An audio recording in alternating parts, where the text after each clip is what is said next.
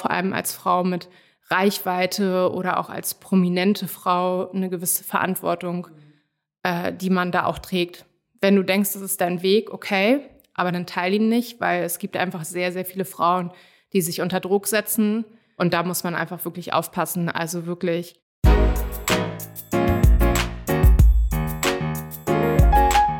Herzlich willkommen zu einer neuen Folge des Live-Pods. Heute zu Gast bei mir Paulina. Paulina, einigen auch bekannt als Polly Pommes, ist Kreatorin der ersten Stunde. Schon früh hat sie, noch im Studium, angefangen, Inhalte auf Instagram hochzuladen. Heute nimmt sie uns mit hinter die Kulissen, was das Leben als Kreatorin so mit sich bringt, wie man das überhaupt wird und teilt einige ihrer Insights.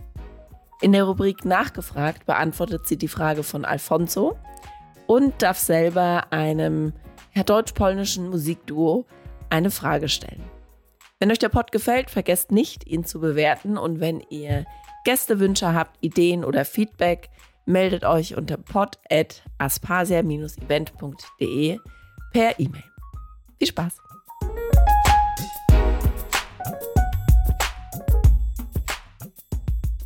Hallo und herzlich willkommen zu unserer nächsten Folge des Live-Pods. Heute aus Berlin und zwar bin ich zu Besuch bei Paulina, auch bekannt als Polly Pommes.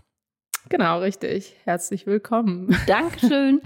Paulina, ich bin heute hier, weil du doch auf Instagram schon eine beachtliche Reichweite erzielt hast und ja, ich mich gerne da mit dir drüber unterhalten möchte. Mhm. Aber bevor wir darüber sprechen, erzähl uns doch mal, wo kommst du her und was hast du gemacht, bevor du nach Berlin gekommen bist? Genau, Paulina ist mein Name ursprünglich. Die meisten auf Social Media kennen mich als Polly Pommes. Äh, ganz lustig eigentlich. Oder ein Fun Fact.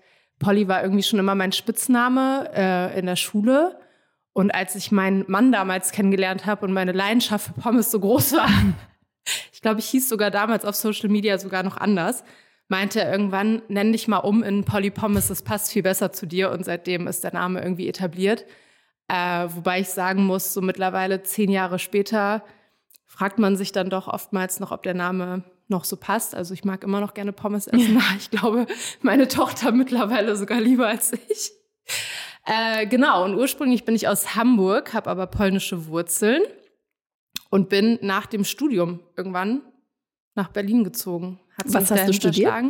Äh, International Business Management, quasi eine Art von v nee, BWL, mhm. würde man, glaube ich, in Deutschland sagen, in den Niederlanden, wo ich äh, ja auch meinen Mann kennengelernt habe und dann irgendwann die große Debatte geherrscht hat, wo ziehen wir hin nach dem Studium.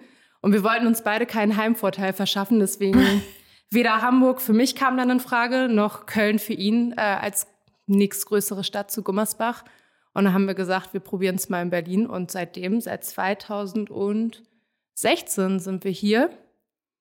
Und ich habe Social Media schon immer während meines Studiums gemacht. Es war so ein Auf und Ab, dass ich irgendwie, es war so, dann, da hat, glaube ich, die Zeit von Instagram angefangen. Ich fand das irgendwie spannend. Dann kommt man natürlich im Bereich Marketing dazu, dass man dann irgendwie von Instagram hört. Dann habe ich damit angefangen. Und so ist die Reichweite gestiegen. Das war dann immer so mein Side-Business. Ich habe aber ungefähr fünf, sechs Jahre lang in äh, ja, Unternehmen gearbeitet als Category Manager, was ganz anderes. Mhm.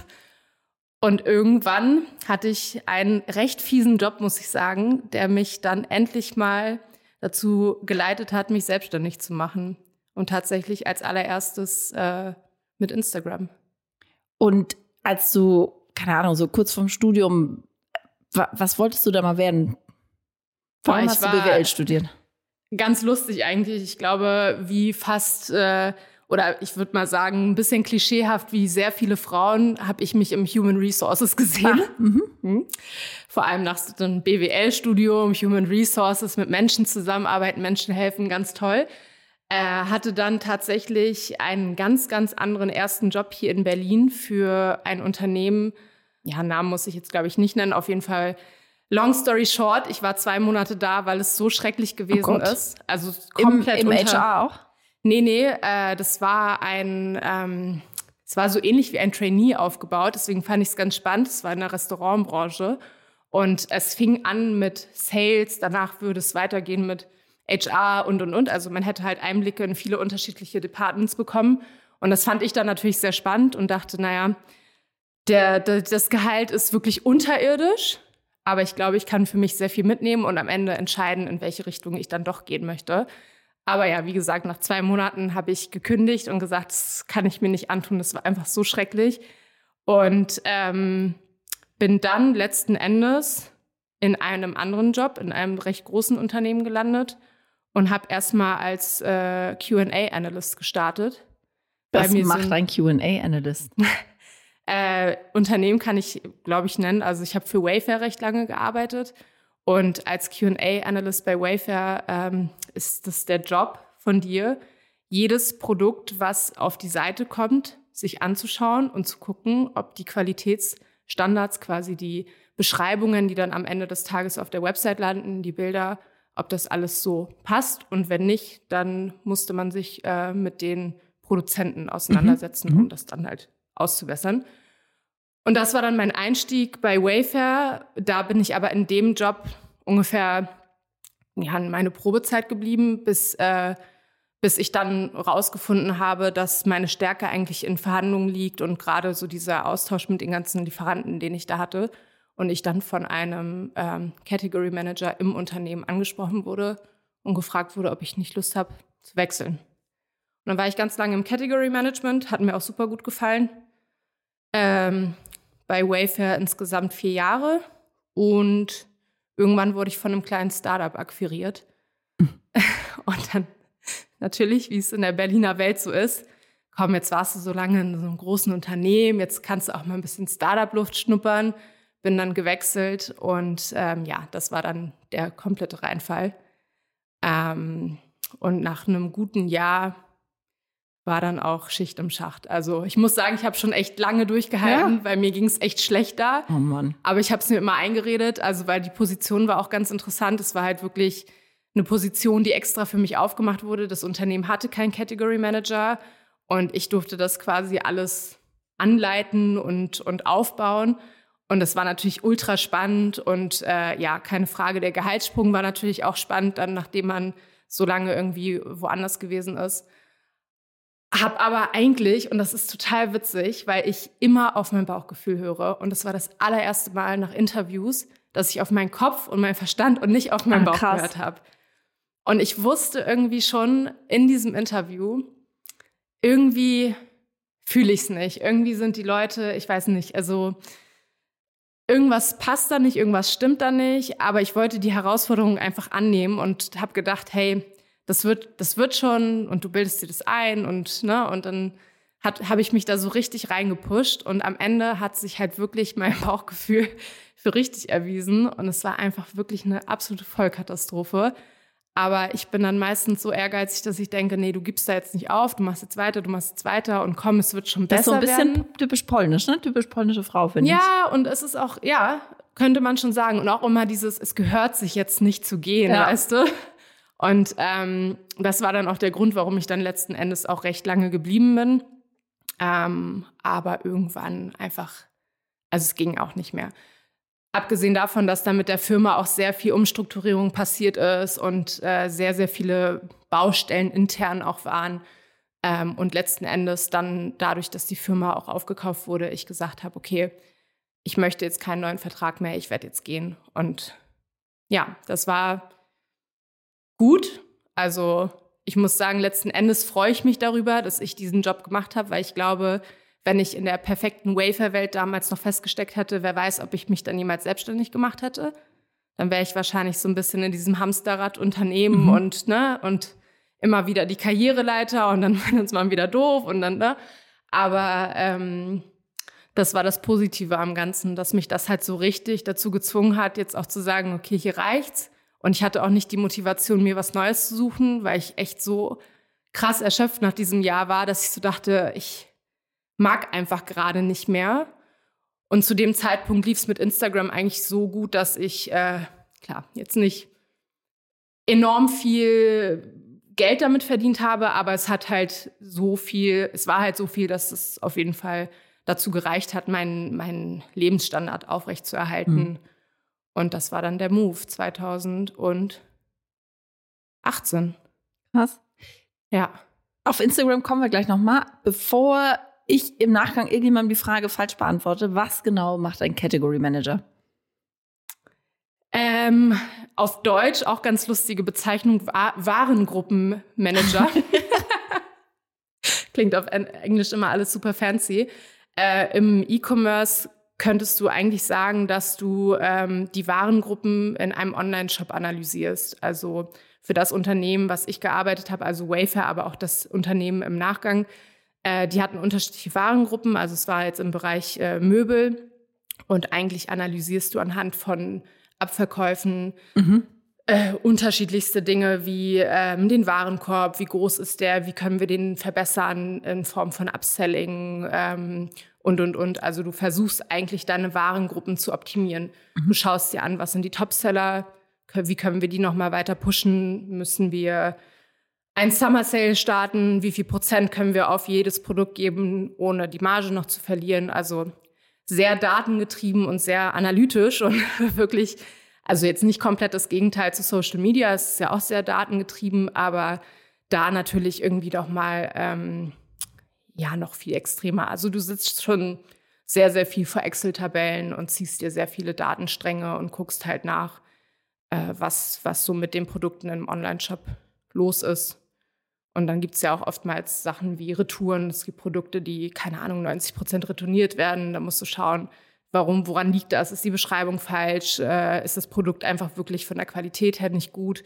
Also du kümmerst dich halt wirklich um jedes einzelne Produkt sozusagen und dann aber in mhm. diesen unterschiedlichen Kategorien, die du hast. Und bei größeren Firmen ist es so, dass äh, so ein Warengruppenmanager dann eine Kategorie zugeteilt bekommt. Bei Wayfair hatte ich mich zum Beispiel um die Textilien nur gekümmert. Bei kleineren Firmen, also wie jetzt bei dem E-Commerce, so da schaust du dir einfach mhm. alles an. Ja. Okay, das war der Ausflug in der erste Ausflug. Ich glaube, wir kommen später auch nochmal oder E-Commerce-Ausflug. genau. So, zurück zu Social Media du hast gesagt, du hast relativ früh damit angefangen, weil du es spannend fandest. Ähm, wo, womit hast du angefangen und woher kamen so die ersten, keine Ahnung, 5000 Follower? Wie hast du die gewonnen? Das war tatsächlich damals im Studium, ähm, habe ich irgendwann mit dem Laufen angefangen. Man muss dazu sagen, dass ich äh, kurz bevor ich angefangen habe zu studieren, war ich in Australien für ein Jahr als Au pair und habe extrem zugenommen. Also es war auch wirklich so, ich habe noch nie in meinem Leben irgendwie Probleme gehabt mit Gewicht oder irgendwie sonst. Also ich habe schon immer Sport gemacht, aber jetzt nicht so proaktiv. Ähm, habe dann extrem zugenommen, habe mich natürlich unwohl gefühlt, dachte, okay, jetzt muss ich irgendwas machen, um diese Funde wieder zu verlieren. Und als ja arme Studentin, sage ich mal, war ein Gym auf jeden Fall nicht drin. Mhm. Und dann habe ich mit dem Laufen angefangen und äh, ja, Instagram hat mich irgendwie so ein bisschen dazu motiviert, weil du dann eine Community gefunden hast und Laufen war schon immer ein Hasssport von mir eigentlich. Ehrlich? Ja, ich habe es gehasst, wirklich. Ach, krass. Also in der Schule war ich die Erste, die sich davor gedrückt hat. Wenn wir auf den Sportplatz gegangen sind, hatte ich immer meine Tage Aber oder sonst was. Ich, auch, ich fand auch Laufen als so Teenie ganz schrecklich. Ja, also ich habe nie verstanden, warum Leute mhm. das machen. Und das war aber so die einzige Möglichkeit. Und ich habe halt in Holland studiert, also es ist sehr flach, also mhm. auch ja. die perfekten Konditionen, um äh, damit anzufangen. Äh, zum einen und zum anderen ist es auch eine Sportart, die auch recht populär in Holland ist. Also man sieht schon sehr, sehr viele Leute, gerade in Groningen, wo ich studiert habe, äh, sieht man schon sehr viele Leute joggen. Und dann dachte ich irgendwann, ähm, komm, ich versuche es jetzt einfach mal meine Mitbewohner damals, äh, einige davon sind auch laufen gegangen, dann habe ich mich denen immer angeschlossen. Und so fing das an. Und dann hatte ich aber auf Instagram auch recht schnell gesehen, dass es da so Communities für, diesen, für diese Sportart gibt. Und habe das Ganze dann irgendwann wie so eine Art Tagebuch behandelt. Also habe dann quasi meine, meine Läufe hochgeladen mit einem Foto und dann irgendwie mit Text versehen und so. Ähm, ja, und dann kommt natürlich auch immer so ein bisschen Privatleben dazu. Und da gab es auf jeden Fall damals dann mit meinem jetzigen Mann auch sehr viele Streitereien, weil er dann immer meint, ja, du musst doch nicht immer unser Privatleben teilen, obwohl ich tatsächlich sehr wenig von unserem Privatleben geteilt habe. Aber ich kann mich noch an einen unserer äh, größten Streitpunkte erinnern. Da waren wir damals äh, als, als Studenten in New York, haben uns mal eine New York-Reise gegönnt von unserem hart Ersparten. Und äh, ich wollte dann unbedingt natürlich irgendwas aus New York posten. Damals mhm. gab es ja auch keine Stories. Also das heißt, man hat mhm. ja wirklich nicht viel Privatsphäre ja. gezeigt. Und habe dann irgendwie ein Bild gepostet von New York, Skyline, was auch immer. Also nicht mal. Also auch ohne euch. Ja, ja, auch ohne uns oder ohne irgendwie Gesichter von uns oder so. Und ihm ging das total auf die Nerven. Das ist unser Privatleben, es muss doch nicht jeder wissen, wo wir sind. Und damals hatte ich aber, ich keine Ahnung, also so 3.000, 4.000 Follower oder sowas. Und ähm, habe das dann in dem Moment aber auch schon so ernst genommen, dass ich wusste, okay, dahinter steckt auch ein Business, weil man hat dann schon angefangen zu merken, ich glaube, es war dann in der Zeit noch nicht so, dass man viel Geld damit verdient hat, aber zumindest immer irgendwelche Barter-Deals hatte. Mhm. Und dann meinte ich noch zu ihm so, ja, aber schau mal, wenn ich jetzt das, ich glaube, es war sogar ein Foto vom Hotel. Wenn ich so, wenn ich jetzt das Hotel hier poste und verlinke und dann sehen die das und vielleicht werden wir ja beim nächsten Mal eingeladen und kriegen das dann umsonst, ne? Und so fing das dann an und ähm, er war komplett dagegen die ganze Zeit und ich hatte da aber total Bock drauf und das war dann immer so ein bisschen dieses, machst du das jetzt oder machst du das nicht? Und ähm, ich glaube, ein halbes Jahr später kam dann auch meine erste Anfrage von so einem Müsli-Unternehmen, Müsli-Riegel oder Proteinriegel, ich weiß es gar nicht mehr so, so genau. Ähm, und äh, nee, das war ein Müsli-Riegel, genau. Und äh, die hatten mir dann geschrieben und mich gefragt, ob ich mal die Produkte testen will. Und dann weiß ich noch ganz genau, wie ich ihm die E-Mail geschickt habe und meinte, siehst du, ich wusste doch, dass da was hintersteckt, dass sich das irgendwann lohnen Ach, wird. Krass. Und dann hat man sich halt noch total über ja, Produkte mhm. gefreut mhm. einfach, ne? Und ich weiß noch, dieses erste Paket mit einer handgeschriebenen Karte von einem Unternehmen und ähm, ja, so ging das dann, so fing das dann an. Und seitdem hat sich einiges getan. Kurze Zwischenfrage, das mit dem Hotel in New York, hat das geklappt? Nee. Ah, hm, schade. Ah, ja. Leider nicht. Ich glaube, die haben kann, kann ja noch nie kommen. gesehen.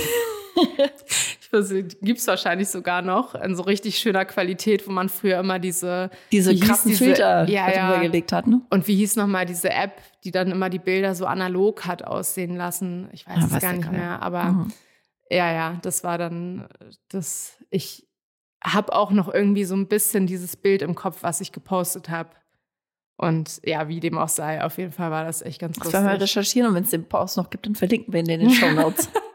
Ich glaube, da muss ich echt weit zurückscrollen. Mittlerweile habe ich, glaube ich, echt schon 2000 Beiträge auf Instagram. Krass. Das äh, dauert dann. Ich habe neulich mir den aller, allerersten Podcast angehört von äh, Philipp Westermeier, OMR. Ja. ja, ist auch interessant. Ja, vor allem finde ich es immer interessant, wie man damals immer gedacht hat, also bei einem Podcast wahrscheinlich auch, aber gerade bei, bei Instagram einfach in der Qualität schon gedacht hat, das wäre so, so, total toll. krass. Ne? Ja, ja, ja. Und irgendwie, das ist so wie mit so einem alten Gameboy, finde ich. Ja. Wenn man jetzt irgendwie so eine Nintendo Switch in der Hand hat und dann seinen alten Gameboy irgendwie noch findet und rauskramt und dann immer denkt, ach, man hat früher schon gedacht, das wäre die krasseste Technik. Mhm. Und genauso ist es irgendwie auf Instagram. Also ich habe es irgendwann mal geschafft, so ältere Beiträge von mir nochmal irgendwie mir anzuschauen und dachte, das ist alles einfach nur noch verpixelt. Wie sieht das eigentlich aus? Ja. Und dass die Leute das aber dann damals schon so mhm. spannend fanden, sich solche Bilder anzuschauen. Ja. Aber so ist es ja irgendwie bei allem. Ich habe auch ganz viele hier im Podcast, die gesagt haben, man muss halt einfach, einfach mal machen. Ja. Und ich meine, wer am Anfang von Instagram dabei ist, der oder war, ja. der ist halt mitgewachsen. Und jetzt noch irgendwie zu wachsen, ist schon, ja. ist hart. Oder auch überhaupt seine Follower zu halten, ist auch schon schwierig, eigentlich. Ja, definitiv. Und ich glaube auch, selbst wenn man damals quasi das Glück hatte, recht früh anzufangen und sich eine große Followerschaft aufgebaut hat, äh, das Wachstum ist schwer. Und was viele auch vergessen, ist, dass die Community auch total wegbricht. Ne? Also du hast dann zwar vielleicht von deinen 200.000 äh, Followern, die du früher irgendwie mal ganz easy bekommen hast, so wirklich aktiv sind dann mhm. vielleicht auch nur noch 10 mhm. Prozent mhm. davon. Und das unterschätzen halt viele. Mhm. Ne? Die sehen dann so diese Riesenzahl und denken sich so, krass, die hat so eine riesen Reichweite. Aber das Engagement dahinter ist dann auch nicht mehr so hoch, mhm. weil man auch früher, ich sage immer, das ist so ein bisschen wie dieses TikTok-Phänomen aktuell. Ne? Also jetzt vielleicht ein bisschen weniger, aber äh, du hast halt einfach auch wirklich jeden erreicht auf Instagram. Der Algorithmus mhm. war noch nicht so und dann hast du natürlich irgendwie Leute aus den USA und frag mich nicht von woher. Und die sind natürlich heutzutage, ich würde jetzt nicht sagen, dass nichts mehr wert ist, aber ein deutsches Unternehmen möchte jetzt nicht unbedingt US-Follower erreichen. Mhm. Und ich glaube, das war dann immer so dieses, dieses krasse Wachstum ähm, mit Followern, die einem heutzutage wahrscheinlich gar nicht mehr so viel bringen, wenn mhm. man sich die Analytics anschaut. Und man selber verändert sich ja auch eigentlich. Ja. Ne? Und du hast ja angefangen mit dem Laufen. Ja. Dann kam ja auch der Mops irgendwann mit dazu, ne? ja. ne? der, glaube ich, auch äh, eine gewisse Rolle spielte ja. beim, beim Followerwachstum. Also Sport, Hunde, wahrscheinlich Ernährung. Ernährung ja. Und dann bist du Mutter geworden und nimmst jetzt auch bei der, bei der zweiten Schwangerschaft die Follower ja mit. Ja. Und das müssen die Follower sozusagen auch alles mitmachen, diese Veränderungen und Lust drauf haben, ne? Ja, tatsächlich muss ich sagen, jetzt bei der zweiten, also die erste Schwangerschaft, klar, ich glaube, es ist für jede Frau immer was, ohne dass ich jetzt sagen möchte, dass die zweite nichts Besonderes ist, aber die erste ist natürlich immer noch mal was anderes, als jetzt das zweite Mal schwanger zu sein. Man kennt den Prozess und ähm, ich muss sagen, bei der zweiten Schwangerschaft jetzt habe ich gar nicht mehr so das Bedürfnis, viel darüber zu teilen. Ich muss sagen, da war es bei der ersten Schwangerschaft schon so, dass sehr viel auch Fokus auf dieses es, das Baby kommt und jetzt kaufe ich mal irgendwie einen mhm. Strampler und jetzt äh, richte ich das Kinderzimmer ein. Und das sind einfach Sachen, wo ich für mich gemerkt habe, ich will eigentlich meine Nische gar nicht so unbedingt verlassen. Und ähm, habe jetzt tatsächlich in der zweiten Schwangerschaft auch trotzdem den Fokus mehr auf Sport gesetzt.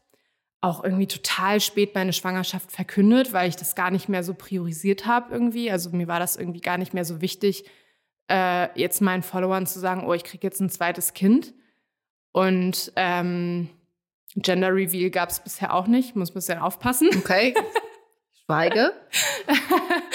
äh, genau, und irgendwie muss ich sagen, dieses Bedürfnis, also ja, ich, ähm, also wir zeigen unsere Tochter jetzt nicht direkt mit Gesicht, aber man zeigt natürlich auch irgendwie so sein Leben und das drumherum. Aber gerade jetzt auch mit dem zweiten Kind muss ich sagen, ähm, habe ich für mich ganz klar auch irgendwie diesen Entschluss gefasst, dass ich gerne auch wirklich zu 90 Prozent, sage ich mal, in diesem Bereich Sport und Ernährung auch bleiben möchte. Mhm.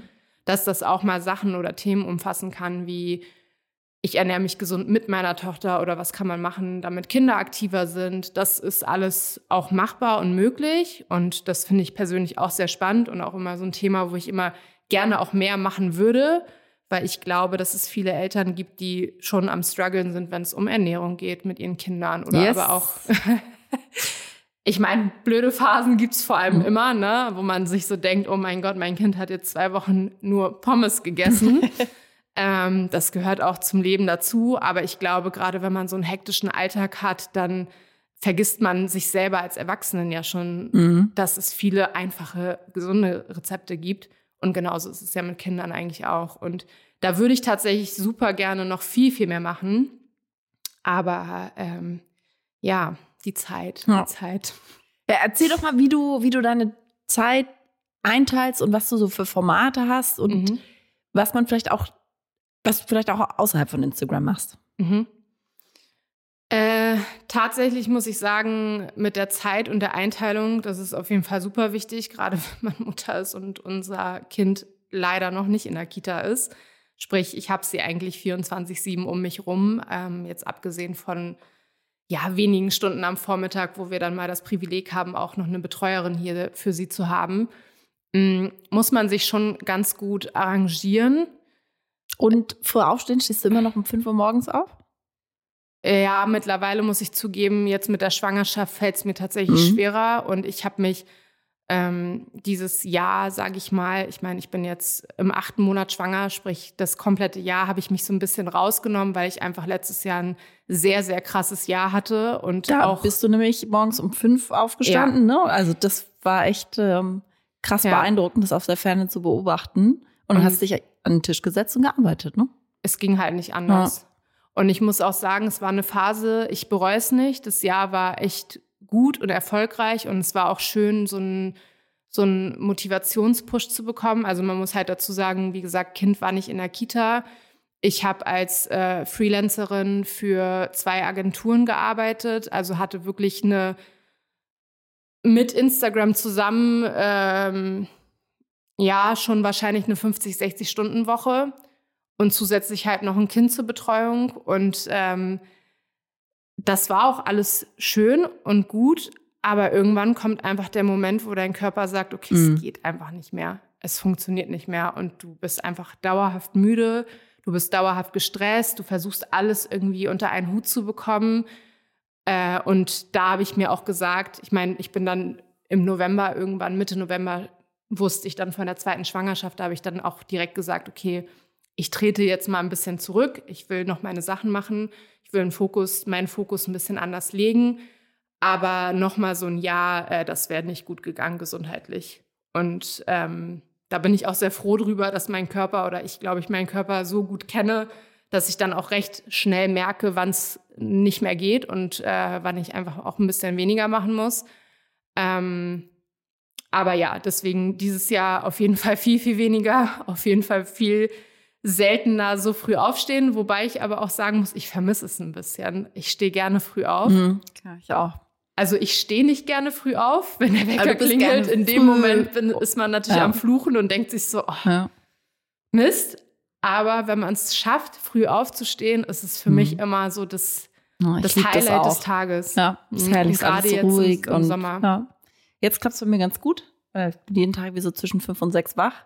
Oh, das ist echt Aber cool. so im Oktober, November, Dezember ist voll Katastrophe. Ich habe es auch aufgegeben. Dann schlafe ich halt bis zu spät. Ja, und ich muss auch sagen, äh, ich bin ja ein Fan davon, auch irgendwie auf, auf den eigenen Körper zu hören. Ja. Und ich muss auch sagen, ähm, ich, wie gesagt, aktuell ist ein anderes Thema, aber ich merke einfach, wie mich auch so die, die Jahreszeit, aber auch der Tag beeinflusst. Und wenn ich merke, irgendwie im Winter wird es erst ab neun wach, dann fühlt es sich für mich um fünf Uhr morgens aufstehen an, wie als würde ich mitten in der Nacht mhm. aufstehen. Und ich finde, das sollte man auch akzeptieren. Und wenn man ja. sich da so krass quält, dann muss man sich das auch nicht antun, weil du merkst es ja auch gut. Ich meine, wenn man jetzt irgendwie zu einer normalen Uhrzeit schlafen geht und seine acht Stunden abbekommt und dann trotzdem morgens denkt, so, nee, das ist einfach nicht meine Uhrzeit, dann, dann soll es das auch nicht sein. Dann muss man es auch ein bisschen verlegen. Ähm, aber ja, im Sommer ist das schon. Ja, ja. Vor allem, wenn man Kinder hat. Ja. Dann ja, das stimmt. Kann ich, herrlich. kann ich nur unterschreiben. Ähm, wir waren bei deiner, deiner Zeiteinteilung ähm, und wie, was du ja, so. Stimmt, jetzt sind wir ein bisschen genau. abgedriftet. Ja. Genau. Und ähm, ja, aktuell, wie gesagt, bin ich da so ein bisschen spontaner unterwegs. Ich gucke einfach, wie der Tag sich gestaltet. Meine Tochter ist jetzt mittlerweile zwei und ich muss auch sagen, mittlerweile leben wir eher miteinander, als dass ich alles für sie machen muss. Deswegen ist es auch ein bisschen entspannter geworden mit vielem. Also wenn ich dann mal arbeiten muss, weiß ich, dass sie sich jetzt auch mittlerweile alleine beschäftigen kann. Deswegen habe ich auch nicht mehr diesen Stress, dass ich mich wirklich so radikal einteilen muss. Aber letztes Jahr zum Beispiel, ähm, ja, ging es tatsächlich nicht anders mit morgens aufstehen, zu wissen, okay, wenn ich morgens um sagen wir jetzt mal 5 Uhr aufstehe, dann kann ich schon mal drei Stunden arbeiten, dann übernehme ich sie bis zu ihrem Mittagsschlaf, dann weiß ich, schläft sie wieder zwei Stunden, dann kann ich da wieder zwei Stunden arbeiten, dann bringe ich sie irgendwann ins Bett und dann kann ich dann noch mal zwei Stunden mhm. arbeiten. Krass. Also man muss sich dann schon so richtig gut aufteilen. Und mittlerweile äh, ist es eher so ein Go with the Flow für mich. Klar, es sei denn, ich muss jetzt irgendwas super Dringendes machen, dann versuche ich schon auch meinen Tag zu strukturieren, aber Aktuell ist es wirklich so, dass wir eine sehr gute Routine zusammengefunden haben. Also ich stress mich halt deutlich weniger. Wenn mhm. ich merke, sie ist jetzt mit mir wach, dann versuche ich trotzdem mein Ding quasi durchzuziehen mhm.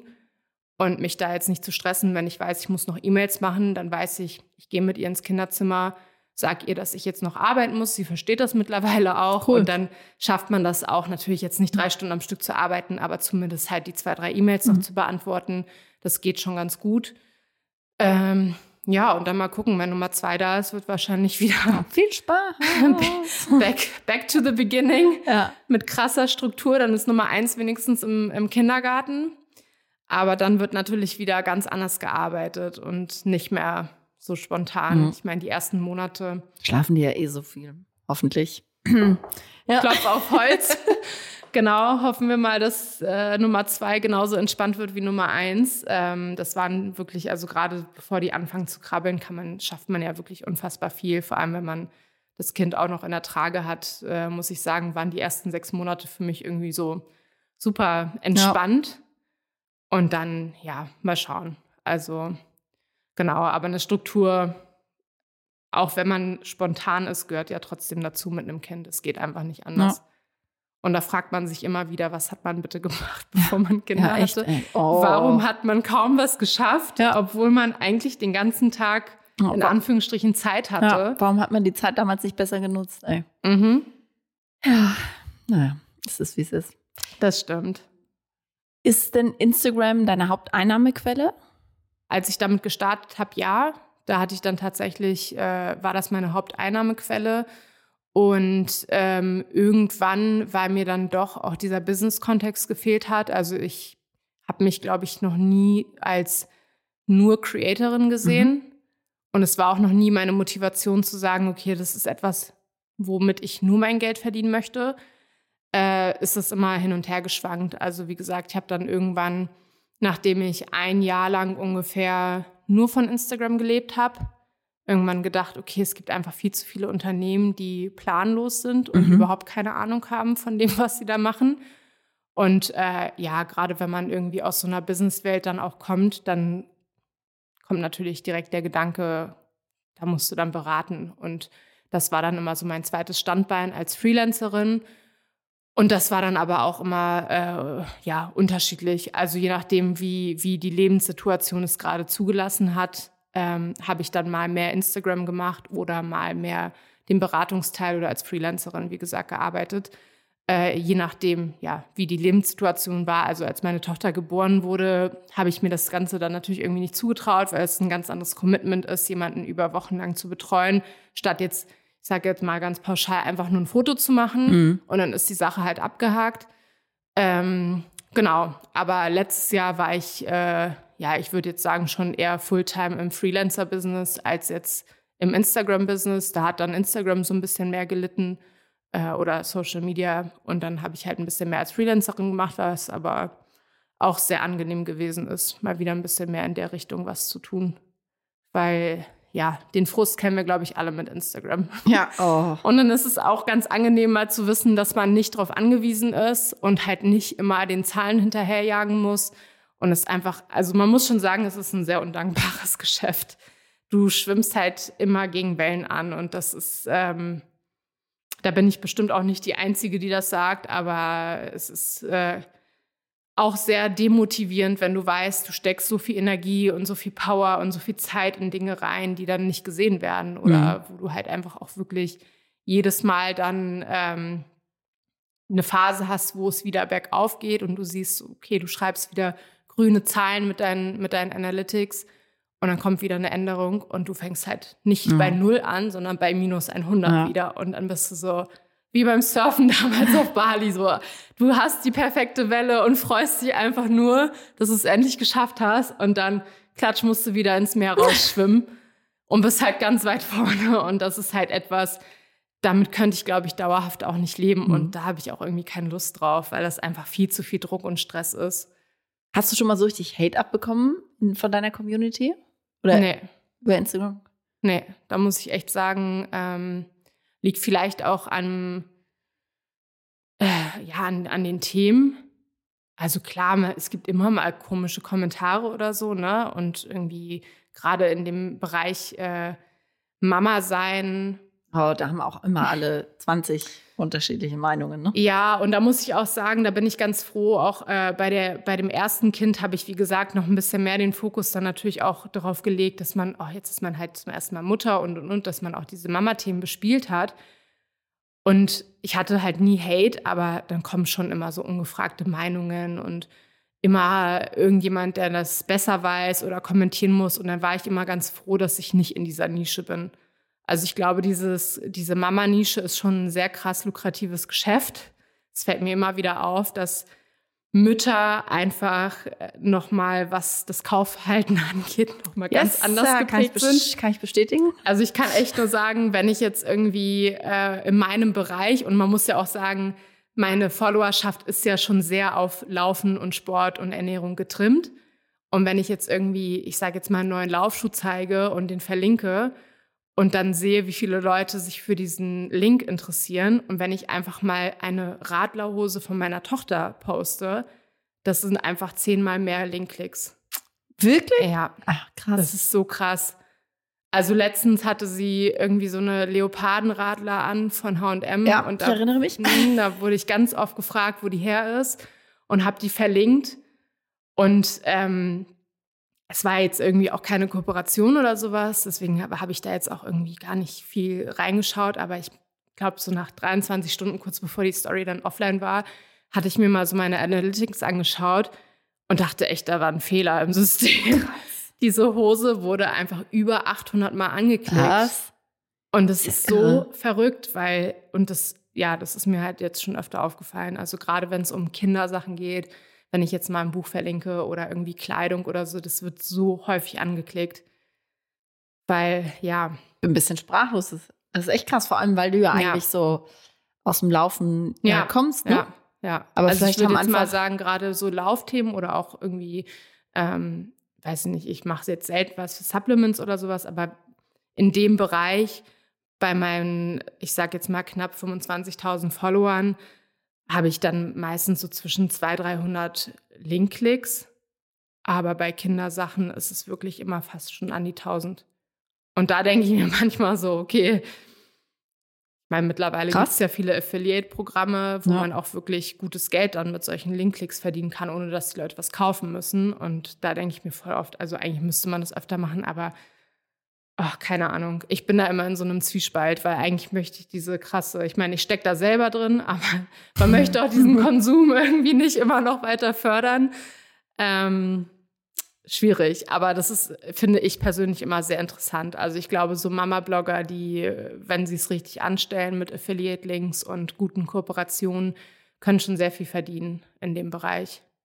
Krass. Und du hast halt einfach auch eine Community, die gerne kauft. Die gerne kauft. Ja. ja. Man will halt einfach das Beste für sein Kind. Ja, und, und ich glaube auch, es ist so mühsam, sich durch, durch diese ganzen Online-Shops zu wälzen. Und wenn man ja. dann tatsächlich auf dem Profil oder das einfach auf Instagram sozusagen ja. ausgespielt bekommt, auch noch als organischen Content, irgendwie so, ah, die Leggings ist cool, die kaufe ich mhm. mir. Musst du dir keine Gedanken machen, dich nicht durch tausend E-Commerce-Kataloge quälen. Absolut. Und man muss ja auch dazu sagen, es gibt natürlich auch viele, äh, viele Shops, die sehr günstig Kinderklamotten, also wenn es ja, um Klamotten geht, es gibt viele Shops, die günstig Kinderklamotten verkaufen. Von daher hast du dann mhm. natürlich auch immer diesen Price-Trigger noch, dass die Leute, also wie jetzt zum Beispiel das mit der Leggings, das war irgendwie ein Zweierpack für keine Ahnung, lass es irgendwie 8 Euro gewesen sein. Das fanden die Leute dann natürlich Willst du nochmal sagen, wo man die Leggings kaufen kann? kann ich den Link reinpacken? Mein Affiliate-Link dann ja. ähm, ja, aber es ist echt verrückt. Und gleiches gilt halt auch für Spielsachen. Ne? Man möchte halt, dass sein Kind nonstop irgendwie beschäftigt mhm. ist. Ich glaube, wir hatten uns da auch schon mal drüber unterhalten. Also ich als Kind habe für den Urlaub ein Malbuch bekommen. Das war's. Ja. ja. Und mhm. ich bin damit klargekommen. Das regt mich an mir selber immer total auf, weil ich vergesse das immer, dass ich dieses eine Malbuch hatte. Ich hatte dieses eine Pack Stifte und da wurde, also ich habe mich auch nicht darüber beschwert und ich konnte mich stundenlang damit beschäftigen und es war okay. Und mittlerweile, und das ist halt der Fehler der Eltern, also mein Fehler vor allen Dingen dann auch in dem Moment, dass ich so sehe, okay, meine Tochter verliert das Interesse an etwas nach zwei, drei Minuten mhm. oder muss jetzt direkt was Neues ja. her. Und das ist total falsch und das ist auch super gefährlich, glaube ich, weil die Kinder auch irgendwie sich dran gewöhnen, dass dann automatisch was kommt, ne? Ja, und mhm. auch viele Dinge nicht wertschätzen. Also mhm. mein shocking Moment war, glaube ich, letztens, ähm, als meine Tochter zu mir meinte, irgendwas hat sie kaputt gemacht und meint sie, Mama, ist nicht schlimm, wir kaufen Neues. Oh ja, ja, kenne ich. Kenn ich. Und dann ist mir selber, hab, sie hat mir so den Spiegel vorgehalten, weil ich dann selber gemerkt habe, ja krass, das ist ja. einfach meine Einstellung, weil A, natürlich sind die Sachen sehr schnell erreichbar, sie sind viel günstiger als damals. Und B, man ist einfach in diesem Modus, ja, einfach dann kaufen wir halt ein neues. Ja. Und das ist echt, äh, mhm. ja, irgendwie ein bisschen, ich versuche das selber immer ein bisschen zu drosseln. Ich bin heute Morgen fast zum Glauben abgefallen, weil wir ungefähr drei Minuten hatten zwischen Hörbuch ist aus und wir gehen jetzt alle, ziehen uns an und gehen raus. Und dann ja. sagte der Große zu mir, oh, mir ist langweilig. Mhm. Ich so, ach du liebes Lieschen. Mhm. Ich erinnere mich sehr gut daran, dass wir das auch mal gesagt haben als Kinder und sich meine ja. Mutter da auch schon drüber aufgeregt hat. Aber so, also da war ich auch echt geschockt. Und die werden sich im Urlaub schön langweilen, habe ich mhm. mir fest vorgenommen und müssen da selber rausfinden. finden. Und du hast halt drei, ne? Also Ja. ich meine, Wobei ich, die Mädchen langweilen sich nicht. Es ist immer nur der eine, der sich langweilt. ja, kann vielleicht auch daran liegen. Also ich muss auch sagen, ich bin Einzelkind und ich habe oftmals auch meine Ferien recht alleine als Kind verbracht, aber ich hatte immer was zu tun. Also Mhm. meine Eltern haben mich den ganzen Tag nicht gesehen. Ich war auf den Feldern in Polen, hab, äh, ein, ich habe ein Glas bekommen, so ein Wegglas oder äh, nicht mal ein Wegglas, so ein altes Gurkenglas, so ne. Dann hat mein Onkel mir da immer Löcher reingemacht in den Deckel und dann bin ich aufs Feld und habe halt Grashüpfer den ganzen Tag gesammelt und habe die beobachtet Ah, cool. oder Spinnen oder was auch immer. Und das Highlight war, wenn dann mal, wenn man dann abends noch einen Igel gefunden hat, so ja. oder eine Fledermaus ins Haus reingeflogen ist. Und das, ja, ich weiß halt gar nicht, ich frage mich immer, ob, ob das noch geht, weil die Generation einfach so anders ist. Aber oftmals, äh, ja, nervt mich das, glaube ich, auch selber, dass ich ganz schnell, weil man halt dann irgendwie immer noch was zu tun hat oder was machen muss, dass ich da ganz schnell einfach so ein bisschen meine Geduld verliere und mir denke, oh, jetzt fängt sie an zu nörgeln, jetzt kriegt sie halt wieder was Ja, anderes. das hilft halt. Also, es hilft Ja. halt in dem Moment auch, ne? Das sind, glaube ich, so die. Langfristig kommt es wahrscheinlich wie so ein Bumerang zurück. Mhm. Aber erstmal ist das Problem gelöst. Ja. Ja, das kenne ich, muss man sich, muss ich mich auch an die eigene Nase fassen. Ähm, ich wollte noch mal, wir- du hast im Vorgespräch ein ganz spannendes ähm, Format genannt, so Instagram ähm, ist ja sozusagen das eine und dann passieren ja jetzt auch mittlerweile viele Dinge nicht mehr nur auf Instagram, sondern Mhm. auch Kooperationen, die sich so ja, auf anderen Kanälen, in anderen auch Räumen stattfinden und du hast so ein ganz spannendes Mhm. Format genannt, das ist eigentlich schon so eine Verkaufsshow, Ja. glaube ich, war. Kannst du da ein Ja. bisschen was zu erzählen? Ja, auf jeden Fall. Ähm, ich glaube, um nochmal zurückzukommen, auch zu, auf das Thema, dass man immer gegen diese Welle anschwimmt. Das Spannende ist eigentlich, finde ich, im, im Social Media und wenn man da so eine gewisse Reichweite hat, dass sich natürlich sehr viele Projekte auch eröffnen, die man so sonst einfach nicht machen würde. Ähm, und Anfang des Jahres hatte ich beispielsweise ein Projekt mit Zalando. Das war eine Zalando Live-Show. Also wirklich so ein bisschen QVC-Format. Äh, das wird bei Zalando in der App live ausgespielt und es gibt es zweimal im Jahr. Man kann aber nicht live als Zuschauer vor Ort dabei sein. Das ist digital. Nur, Genau, nur das ist gestreamt. digital, genau. Also du hast keine Zuschauer vor Ort oder so. Also man kann sich da jetzt auch nicht ein Ticket holen für, sondern es ist einfach nur digital vor Ort. Aber man kann halt dann in der App, sieht man direkt die Produkte verlinkt. Also man kann dann direkt natürlich als Zuschauer auch shoppen, Fragen stellen. Und äh, ja, dieses Jahr wurde ich tatsächlich zu so einer Live-Show eingeladen. Und das war eigentlich ganz spannend, weil ich natürlich immer, mein Handy ist so meine Kulisse quasi oder auch meine, meine Showbühne, sage ich mal. Und das war ähm, ganz spannend, sowas auch mal einfach zu erleben und wie viel dahinter steckt und wie viel Zeit sowas auch in Anspruch nimmt. Äh, an dem Tag war es so, dass ich, glaube ich, um 7 Uhr morgens in diesen Studios sein musste, mit Herren Make-up fertig machen, die Klamotten anprobieren, die man dann da vor Ort zeigt, eingebrieft werden dazu, welche Produkte halt gezeigt werden, worauf Fokus gelegt wird, was die Product Features quasi sind. Also man muss sich das so vorstellen, dass in dieser Live-Show, ähm, in der ich jetzt äh, Teil war, wir hatten drei unterschiedliche Kategorien. Einmal die Kategorie Beauty, dann hatten wir die Kategorie Running und ich meine Yoga war es dann noch. Und zu jeder Kategorie gab es dann halt einen Gast, der eingeladen wurde. Das Ganze wurde von einer Moderatorin angeleitet, die ähm, ja unterschiedlichste Fragen gestellt hat. Also es ging jetzt tatsächlich nicht nur um die Produkte, sondern es war so eine Mischung aus ähm, privaten Gesprächen und dann natürlich gepaart mit, hey, und was sind denn deine Lieblingsprodukte und was kannst du den Zuschauern so empfehlen? Äh, also echt eigentlich ein super interessantes Format und genau, also von 7 Uhr morgens und ich war dann irgendwann um 21 Uhr da raus. Krass. Und das ging echt Mhm. lange. Also alleine Herren Make-up und äh, ich habe jetzt nicht irgendwie super fancy Make-up bekommen, sondern so ein Alltagslook natürlich, passend dann irgendwie auch zu dem Thema. Sitzt man dann schon drei Stunden in so einer Maske, What? bis alles fertig ist. Dann wird man natürlich öfter mal nachgeschminkt. Dann gibt's Rehearsals, weil es halt eine Live-Show ist, muss man einmal eine Generalprobe durchgehen. äh, was auch irgendwie mega merkwürdig ist, weil du hast natürlich jetzt irgendwie wie, nicht wie ein Schauspieler einen Text oder so, aber du gehst einfach alles einmal kurz durch, um natürlich auch abzuklären, von welcher, von welcher Richtung kommst du rein, wie ist deine Körperhaltung, sprichst du zu laut, zu leise und Mhm. so weiter. Und dann, ähm, ja, ist man irgendwann on air. Dann wird so quasi der rote Knopf gedrückt und dann heißt es so, Leute, jetzt alle konzentrieren, wir sind jetzt live und jetzt gibt's halt kein Zurück mehr. Und Wie lang war dieser Live-Teil? Äh, insgesamt ging das eine Stunde ungefähr, 45 Für alle Minuten, drei Bereiche. Ich. Ähm, genau, Mhm. und jeder Bereich hat ungefähr zwischen 15 Minuten. Wahnsinn. Das sieht am anderen Ende, wenn man sich das Ja. anguckt in der App, ja, mega, mega kurz und knackig Ja. aus. Ne? Und dann war das 12, 14 Stunden, ne? Mhm. Verrückt. Ja, und für halt, ja, sowas Kurzes am Ende Mhm. des Tages. Ne? Und ich meine, dann der Zeitaufwand ist ja das eine, aber auch wie viele Leute hinter sowas stecken. Also ich würde jetzt sagen, dass bestimmt so ungefähr 40 Leute an all dem beteiligt waren. Also Kameramänner, der Regisseur, dann wird natürlich auch eine Kulisse aufgebaut, dann Herren Make-up, drei, drei Make-up-Artists, dann irgendwie Stylisten, die dich anziehen und, und, und. Also äh, ja, da sind schon sehr viele Leute involviert, aber auch hohe Kosten. Ne? Und Mhm.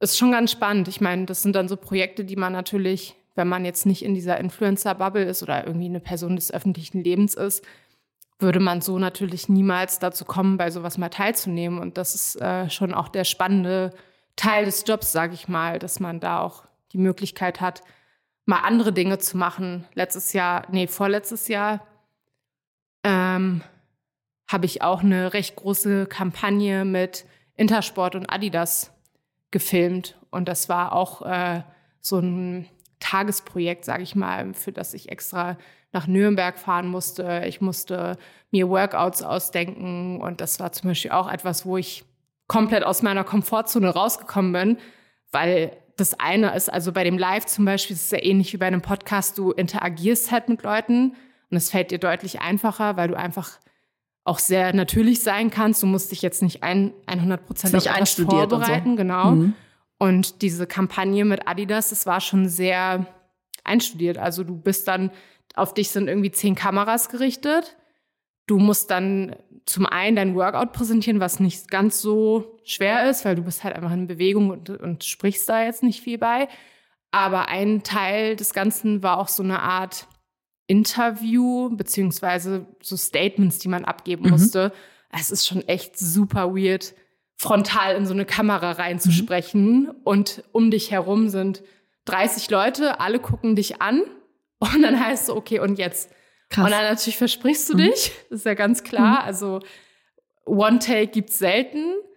Und dann musst du immer und immer wieder das Gleiche erzählen. Und in dem Moment oder für die Kampagne war es dann auch noch so, dass es auf Deutsch und Englisch gewesen Ah, ist. nice. Mhm. Sprich, du performst da deinen Text auf Deutsch und dann heißt es so, ja, jetzt bitte nochmal auf Englisch. Dein Kopf ist komplett überfordert. Du hast einfach nur noch einen Knoten in der Zunge. Aber ja, das sind halt dann so Sachen, ähm, wo ich mir immer jedes Mal oder wo ich mich immer frage, so, oh, ich glaube, so jeden Tag könnte ich das gar nicht. Aber es ist auch irgendwie cool, sowas mal mitzunehmen, weil es einfach, das würde man einfach sonst nie machen. Ja, und vor allem als BWLerin, ne? Ja, ja, also ja. ohne Schauspielausbildung, ohne Genau. irgendwie krass Ja. intensive Trainings, Fortbildungen. Und ich muss ja sagen, ich finde das schon, ich finde es schon toll an diesem, an, an Social Media, dass Social Media einem irgendwie dabei hilft, mal ja, sich zu präsentieren auch Mhm. und äh, einfach mal neue Sachen auszuprobieren und da Voll. die Komfortzone zu erweitern. Ja, voll. Also absolut. Und ich muss auch sagen, das sind immer so diese Momente, die einem auch in dem Moment total viel Erfahrung geben. Also auch irgendwie gar nicht in dem Bereich jetzt Schauspiel oder was auch immer, aber wirklich einfach dieses, einfach nochmal eine andere Seite an sich selber zu entdecken. Und äh, jedes Mal, also klar, man, hat, man ist total aufgeregt und oftmals bin ich dann einen Tag vorher so, dass ich so denke, oh, warum hast du das Scheiß, jetzt ne? angenommen? Ja, ja. Warum? Warum machst du dir, warum tust du dir das an? Ja. Du hättest das nicht machen müssen. Und Woher kommt denn das eigentlich? ja, oder? Das, das ist doch eigentlich verrückt, ne? Ich, ähm, das ist ich so ein bisschen das auch. dieses Schwanzeinziehen-Syndrom, ne? Dass ja, man und dann, dann, aber das auch nicht zugeben, sondern dann so, Mhm. ach, das ist halt doof, so warum mache ich denn den Mhm. Mist eigentlich? Und ja, ja, verrückt. Ja, ich glaube, man hat halt immer so diesen, diesen Moment, also ich weiß nicht, wie du da bist, aber ich bin zum Beispiel ein extrem gelassener Typ und echt nur kurz vorher werde ich nervös. Es gibt ja so Leute, die können Wochen vorher nicht schlafen Mhm. und dann sind die so, oh, Mist und das kommt jetzt bald und oh, und das macht mir jetzt schon Bauchschmerzen. So bin ich gar nicht. Bei mir ist es wirklich, das war schon immer so, egal ob das eine Präsentation für die Uni war. Ich bin immer so super laid back, auch zu laid back, weil ich dann immer alles auf dem allerletzten Drücker mache. Ich bereite mich dann einfach nur krass lange vor. Ja, das ist, das Mhm. bin ich gar nicht. Also ich bin halt echt so, es hat alles Zeit. Ah, nee. Und dann so Mhm. nach dem Motto 24 Stunden vorher fange ich dann mal an, mich vorzubereiten. Dann nerv ich, nervt es mich natürlich selber, weil ich so denke, oh, hättest du mal früher angefangen, ne? dann wäre das Ganze, dann hättest du jetzt nicht den Stress. Ich aber sagen muss, es ist, äh, dass ich meistens dann tatsächlich in diesen Situationen auch merke, ich bin einfach auch eher ein Improvisationstalent. Ich kann das nicht, mich vorbereiten zu lange. Weil ich glaube, wenn ich mich zu lange vorbereiten würde auf Dinge, da würde ich mich absolut nur stressen. Und am Ende hätte ich dann den Salat, dass ich irgendwo stehe und denke, oh nee, jetzt habe ich einen Blackout. Mhm. Und ich weiß nicht, ob das aus der Schulzeit kommt, weil ich tatsächlich mich noch so an so zwei, drei Klausuren erinnern kann, wo ich mich so heftig gut vorbereitet habe und dann Blackout hatte und dann hat es mich so krass genervt, dass ich dann diese Einstellung eingenommen habe, nö, das ist einfach absolute Zeitverschwendung, das mache ich nicht mehr. Das Und ich doch- sag dir, also gerade meine, meine Bachelorarbeit, wir mussten die verteidigen. Also ich, das ist eigentlich echt schlimm, aber ich glaube, ich habe am Abend vorher die Präsentation fertig Oh gemacht und ich bin es auch nicht einmal durchgegangen. krass. Ich stand dann da und Krass. dachte so, nö, ich mache das jetzt Ja, einfach. krass, bei mir ganz anders. Und, und am Ende war sogar das das positivste Feedback, dass sie meinten, ja, du kannst also präsentieren, ist super gewesen. Hast du cool. gut geübt? Ich so, ja, hab ich gut geübt. Von wegen. Ja, Cool. ja. Und das ist, äh, das ist, hat Vor- und Nachteile. Also Mhm. man macht sich kurz vorher natürlich fast in die Hose, weil du so denkst, oh mein Gott, was hast du getan? Du hast dich halt, du hast es nicht, du bist nicht einmal das durchgegangen. Also es kann ja nur eine Vollkatastrophe werden. Aber in den Momenten merke ich immer wieder, Ja, ich da beneide ich dich ein bisschen, ehrlich gesagt. Ich verschwende, glaube ich, relativ viel Zeit auf so Vorbereitungskram. ja, die Balance wäre halt cool. Ja. Ich hätte halt gerne ein bisschen mehr von der Balance, weil ich weiß auch, dass mich das oftmals sehr, sehr stresst, dass ich Mhm. denke, warum musst du immer alles auf den letzten Drücker machen? Das ist so nervig. Und das ist auch etwas, was ich so gerne an meiner Persona ändern würde, aber ich schaff's einfach nicht. Und Mhm. Aber irgendwie mittlerweile. funktioniert es auch, ne? Also vielleicht musst du es einfach Ja, aber dann akzeptieren. kommt wiederum der Gedanke, hätte ich mich vorbereitet, wäre es noch besser gewesen. Ja, okay. Ja, Ah. naja, Ah. man kann nicht alles haben. Ja, Paulina, ich, wir kommen so langsam zum Ende und am Ende gibt's ja immer diese Fragerunde. Mhm. Ähm, und der letzte Gast hier, der Alfonso, Mhm. ähm, hat dir eine Frage gestellt. Alfonso ist Zahnarzt. Ähm, ich sage auch, dass er ein Fashion-Influencer ist. Er hat heute, ja, während wir jetzt wahrscheinlich sprechen, ähm, eine Ausstellung in Berlin, die er mit kuratiert, die Ach, cool. heute stattfindet. Und er hat dir folgende Frage gestellt. Okay, Paulina, das, die Frage hatte ich sofort im Kopf, als du gesagt hast, schwanger und äh, Sportlerin. Und ähm, ich glaube, es ist eine Frage, die auch viele Frauen interessiert, denn wir sehen heutzutage, wie Supermodels ein Baby bekommen und drei Tage später auf dem Laufsteg äh, stehen und super sportlich mit einem Sixpack und ähm, und man merkt ja nichts von der Schwangerschaft, weil ich wirklich, was ich wirklich sehr inhuman finden. Ja, also nicht normal. Äh, meine Frage an Sie ist, A, ähm, was hältst du von solchen Frauen? Ähm, Heidi Klum ist ja das bekannteste Beispiel. Die war ja, glaube ich, drei Wochen später auf den Victoria's Secret Model Laufsteg. Äh, was hältst du von, von solchen Geschichten? Und äh, B, ist das äh, real, real? Ist das was, was man machen kann, das man erreichen kann? Oder ist das wirklich so erzwungen, dass man sagt, nee, das ist nicht cool? Coole Frage. Hm, Also, A, was halte ich davon? Ich muss ganz ehrlich sagen, dass ich mit meiner ersten Tochter wirklich einen wahnsinnig schnellen Rückbildungsprozess hatte. Und ich auch wirklich sagen kann, dass ich, wenn wir jetzt mal von diesen drei Wochen Heidi Klum steht wieder auf dem Laufsteg ausgehen, ich sah nach drei Wochen eigentlich auch fast schon wieder aus wie vor Geburt. Mir war das auch wirklich sehr unangenehm, mich teilweise postpartum quasi auf Social Media zu zeigen, weil das auch ganz schnell immer den Eindruck erwecken kann, dass man sich krass runterhungert Mhm. oder sonst was. Und bei mir war es tatsächlich auch so, dass ich einfach sehr, sehr schnell wieder meine Form zurück hatte. Deswegen glaube ich, ist es wie bei dem ganzen Thema Bodyshaming immer so, dass man da so ein bisschen differenziert drauf gucken muss. Es gibt einfach Frauen, die wahnsinnig schnell wieder ihre Figur zurückhaben. Und ich kann mir auch gut vorstellen, dass das oftmals auch der Fall ist, wenn man sich vor der Schwangerschaft oder wenn man generell ein sehr fitter Mensch ist, dass der Körper das auch einfach sehr schnell wieder hinbekommt, da zu sein, wo man gewesen ist. Nichtsdestotrotz, und das ist, glaube ich, dann auch die Antwort auf Frage B, nur weil die Hülle wieder gut aussieht, heißt das nicht, dass man gesund ist. Und das ist etwas, was ich immer wieder sehr erschreckend finde, auch bei vielen Influencerinnen im Bereich Sport, die ein Baby bekommen und nach drei Wochen wieder volles Programm durchziehen. Und das ist, da kann man, also wie gesagt, das Äußere, okay, das schafft der Körper, aber das Innere ist trotzdem kaputt. Mhm. Und ähm, es ist ja auch bewiesen, dass gewisse Rückbildungsprozesse stattfinden müssen und die dauern einfach. Und das ist, äh, das finde ich persönlich immer sehr, sehr, sehr alarmierend, wenn ich dann Frauen sehe, die wirklich nach drei Wochen laufen gehen. Und ich krass. wirklich denke, nicht nur, dass du deinen Körper so krass schädigst, es ist so schlimm, weil die Quittung kriegst du irgendwann im Alter, wenn du dann die Pampers tragen musst. Meistens hat man halt das Hormon hoch, sag ich mal, Mhm. Und ist dann so, dass man sich denkt, ähm, ja, ich kann Geht. Berge Ja, ja. verschieben und Bäume ausreißen. Äh, und da finde ich, muss man schon, hat man als Frau, vor allem als Frau mit Reichweite oder auch als prominente Frau eine gewisse Verantwortung, Mhm. äh, die man da auch trägt. Wenn du denkst, das ist dein Weg, okay, aber dann teile ihn nicht, weil es gibt einfach sehr, sehr viele Frauen, die sich unter Druck setzen. Und jetzt gerade mit der zweiten Schwangerschaft, also ich würde lügen, wenn ich sage, ich fühle mich super wohl in meinem Körper. Ich freue mich endlos, wenn die Funde weg sind.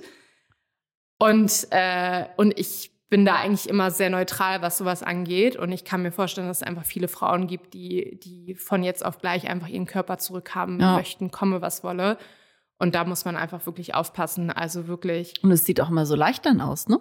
ja, Und also wirklich den Weg gehen, Wochenbett einhalten, bestenfalls natürlich, also klar, acht Wochen rumliegen, schafft, glaube ich, die wenig, schaffen, glaube ich, die wenigsten von uns. Ähm, ich würde jetzt auch nicht sagen, dass man das unbedingt machen muss, aber auf jeden Fall dem Körper mindestens, je nachdem, wie man natürlich auch entbunden hat, ein bis zwei Wochen komplette Ruhe zu geben, nicht tragen, nicht heben. Und ich habe nach meiner ersten Geburt mit dem Laufen zum Beispiel auch erst äh, ich glaube, so ungefähr drei Monate später angefangen. Mhm. Und das war kein Laufen. Also es war wirklich schnelleres Gehen, langsam rantasten. Vorher natürlich endlos viel Rückbildung gemacht. hast du es selber gemacht oder so einem Kurs, Äh, angeleiteten Kurs? Ja, selber. Mhm. Also ich habe mir so ein paar auf Instagram Rückbildungsinspirationen von, von Beckenbodentrainerinnen geholt und auch von ähm, Sportlerinnen, die das Ganze ernst nehmen, die auch ein paar Videos hochgeladen haben. Also ich war jetzt nicht in so einem klassischen Rückbildungskurs, weil das auch mit Corona wäre das alles damals Stimmt. live, äh, live sage ich schon, Mhm. online gewesen und da hatte ich irgendwie auch keine Lust drauf. Deswegen habe ich das selber in die Hand genommen. Ich muss mal gucken, wie ich es dieses Mal mache. Ich glaube, wenn man schon ein Kind hat, lässt man sich wahrscheinlich oftmals ablenken. Von daher tendiere ich aktuell eher dazu, auch wirklich einfach so einen Kurs zu machen, weil dann weiß man, man geht da auch hin. Und ich glaube, dieses Mal würde ich auch tatsächlich ähm, nochmal zu einem richtigen Check-up gehen. Das hatte ich beim letzten Mal nicht gemacht, wo auch wirklich nochmal gescannt wird, ob alles, alles wieder picobello Ja. ist, ehe man dann vor allen Dingen mit so Sportarten wie Laufen und so anfängt. Also ich meine, Rektusdiastase kann man selber, glaube ich, als, als Frau ganz gut ertasten und merkt dann, hat man sie noch oder hat man sie nicht. Aber der Beckenboden, das merkst du einfach nicht. Und das merkst du, wie gesagt, leider dann erst zehn Ja. Jahre später, wenn es dann leider schon zu spät ist. Und ähm, ja, da muss man auf jeden Fall aufpassen. Wie erwartet war das jetzt ein kleiner Ausflug in die Anatomie der Frau und äh, in die Details des Schwangersein und Postpartum. Zu der Rub- Rubrik gehört ja auch im zweiten Teil, dass du eine Frage stellst unseren Mhm. nächsten Gästen. Und passenderweise sind das zwei Polen. Ich glaube, sie sind beide in Polen geboren Mhm. und als Kinder nach Deutschland gekommen. Der Maciek, Matthias und der Norbert. Der Norbert ist in der einen Hälfte seines Lebens Unternehmer, auch im Frankfurter Bahnhofsviertel.